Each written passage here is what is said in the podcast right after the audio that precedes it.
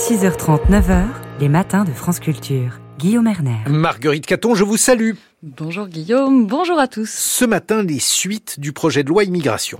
Et des suites encore incertaines, car après un démarrage raté hier à 17h, une longue nuit hachée de suspension, les 14 députés et sénateurs réunis en commission mixte paritaire censés élaborer un texte de compromis ne reprendront leurs travaux que plus tard dans la matinée.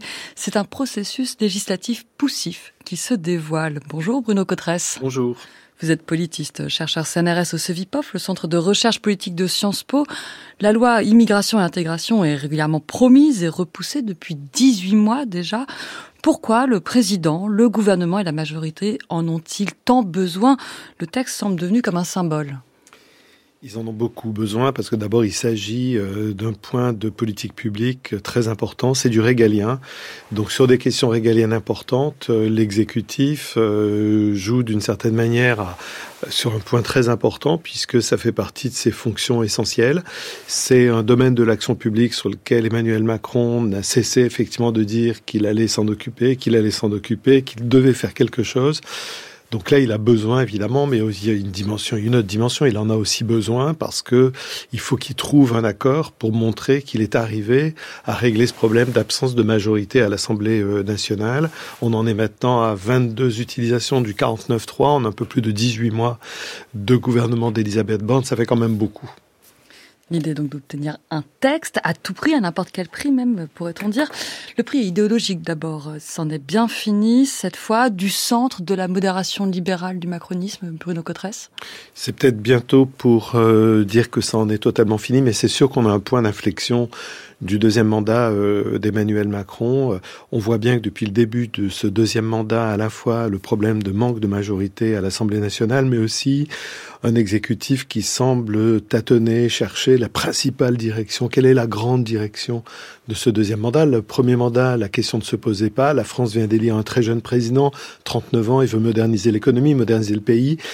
Euh, là, on a un problème qui est euh, où est la principale direction? Est-ce que c'est au fond euh, réparer ce qui ne fonctionne pas en France? Est-ce que c'est s'occuper des grandes questions régaliennes?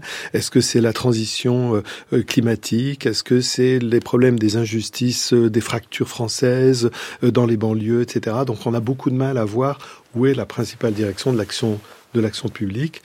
Et c'est vrai que, et c'est vrai que ça, ça met l'exécutif dans une série de contradictions très difficiles.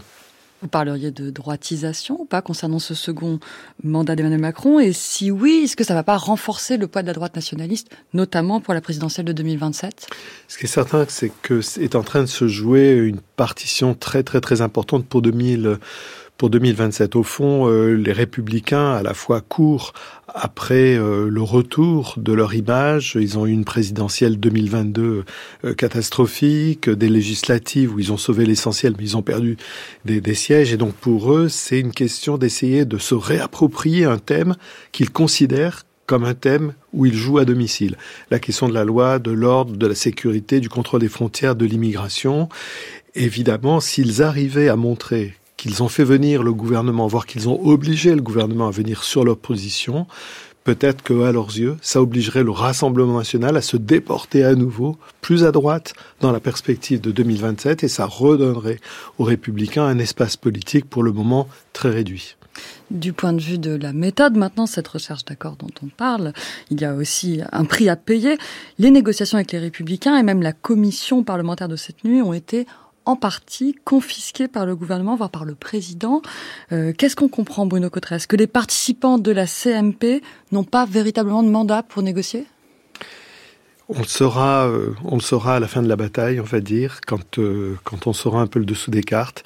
C'est vrai que pour le moment, on a le sentiment d'un jeu stratégique extrêmement compliqué. Euh, vous posez la question de quel est le prix d'un accord. Il n'y a pas de réponse absolue à cette question. Le prix d'un accord, ça dépend évidemment de ce que chacun est prêt à mettre sur la table, de ses considérations stratégiques, on va dire dans le temps si on est prêt à mettre sur la table une partie de ses propositions, si on est prêt à y compris sacrifier en partie ses principes, c'est euh, si on a une perspective de plus long terme, qu'on veut sceller un accord qui va solidifier une majorité, alors peut-être qu'on est prêt à payer un prix important. En revanche, si c'est un accord sans lendemain, s'il ne s'inscrit pas dans un projet politique un peu plus général, alors à ce moment-là, peut-être que le prix à payer devient trop élevé, notamment s'il s'agit de sacrifier euh, des idées dans lesquelles on croit. Euh, et on voit qu'on est sans aucun doute aussi, j'ajouterais qu'on on voit qu'on est sans aucun doute dans un, un problème de, négociation qui est autour de la confiance que se font les différents acteurs. Euh, pour arriver à une bonne négociation, encore faut-il avoir la certitude qu'on ne va pas se faire avoir, c'est-à-dire qu'on ne va pas découvrir au lendemain d'un accord qu'on avait laissé de côté quelque chose qu'on considère comme impossible. Mais ces négociations en direct entre Matignon et les Républicains, euh, si l'on y ajoute les, les 49-3 à répétition, 22, vous nous avez dit, ça met quand même le Parlement encore plus sur la touche, non? C'est vrai que l'utilisation excessive du 49.3, qui répond tout simplement à l'absence de majorité à l'Assemblée euh, nationale, pose cette question de pose cette question de fond. On a vu que là tout s'est joué, par exemple, dans le bureau de la première ministre à Matignon. Euh, on voit que l'exécutif n'est pas resté inactif au cours des dernières heures. On ne sait pas très bien s'il y a eu ou pas une interaction entre le chef de l'État et l'ensemble des acteurs de la négociation, mais c'est vrai que ça souligne un Parlement en difficulté. Alors euh, tout n'est pas blanc ou noir parce que l'ensemble de la séquence a permis aussi aux Françaises et aux Français de connaître des mécanismes parlementaires, outre le 49.3, la CMP bien évidemment, mais on voit que c'est ailleurs que ça se joue.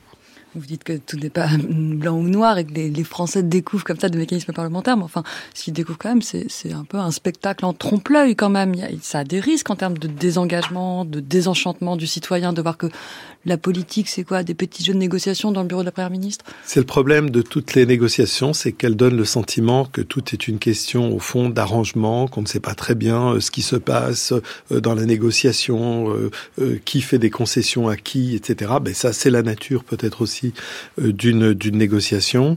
On ne peut peut-être pas non plus complètement négocier à ciel, ouvert, mais c'est vrai qu'il faudra à un moment donné qu'on sache exactement quels ont été les termes de la négociation. C'est en ça que je disais que la projection dans, l'horizon temporel est essentielle parce que si c'est pour une perspective inscrite dans le dans le temps, alors à ce moment-là, ça prend du sens.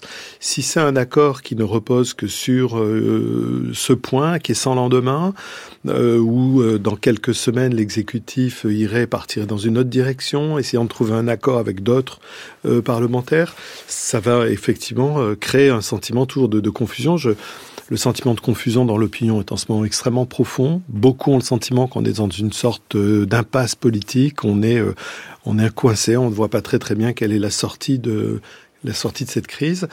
Donc effectivement, le, le but, c'est surtout de montrer qu'il y a des perspectives, que ça ouvre, que ça ouvre le jeu, que ça rebat un tout petit peu les, les cartes. Et pour le moment, c'est vrai qu'on n'est pas du tout dans cette situation. Donc, si je vous comprends bien, soit on aboutit à un accord et cet accord est durable et devient non pas un accord, mais une alliance entre la majorité présidentielle et les républicains capables de faire passer d'autres textes jusqu'à la fin du mandat. Et quelque part, le gouvernement et les républicains, il y aura des gagnants.